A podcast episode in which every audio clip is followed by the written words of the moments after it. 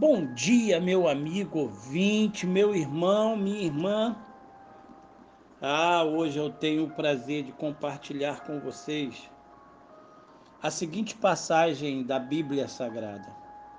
Encontra-se no livro de Tiago, capítulo 2, a partir do versículo 23, que a gente lê assim: E se cumpriu a Escritura, a qual diz: Ora, Abraão creu em Deus e isso lhe foi imputado para a justiça e foi chamado amigo de Deus. Verificais que uma pessoa é justificada por obras e não por fé somente? De igual modo, não foi também justificado por obras a meretriz Raabe, quando acolheu os emissários e os fez partir por outro caminho? Porque assim como o corpo sem o espírito é morto, assim também a fé sem obras é morta. É, meu amigo ouvinte, pare e pense. Três palavras precisam andar sempre juntas: justificação, fé e obras. Justificação é o ato pelo qual Deus nos torna justos. Justos segundo a Bíblia, diferentemente do que comumente se diz. São aqueles que têm os seus pecados perdoados quando, reconhecendo que são pecadores, confessam seus erros e pedem perdão. Estes, ainda na linguagem bíblica, são lavados dos seus pecados e recebem uma nova natureza, agora guiada pelo Espírito Santo. A iniciativa para justificar é de Deus. A nossa resposta a este gesto unilateral de Deus se chama fé.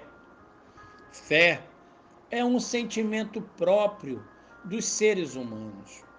Expostos os fatos do Evangelho que nos relata como a graça de Deus se manifestou por meio de Jesus, cremos, quando cremos, nascemos de novo. Quando nascemos de novo, deixamos de acreditar nas verdades que afirmávamos para ficar com as de Cristo e deixamos de fazer o que é errado para procurar fazer o que é certo para nós e também para os outros. Aos gestos que se seguem ao novo nascimento, a Bíblia chama de obras. As obras são os gabaritos da fé. Se não há obras, é porque não houve fé. Como numa moeda, as obras são a outra face da fé. Se não há práticas de boas obras, não houve salvação. É a prática, não o discurso, que muda o mundo. Uma pessoa justificada e que pratica o que crê muda o mundo. Sim. São ações diferenciadas. Aquilo que verdadeiramente passamos a produzir. A verdade é que embora sejamos justificados somente pela fé, a fé que justifica nunca está sozinha. Ela sempre produz frutos, boas obras, uma vida transformada. Assim sendo, que Deus te ajude, que Deus te abençoe.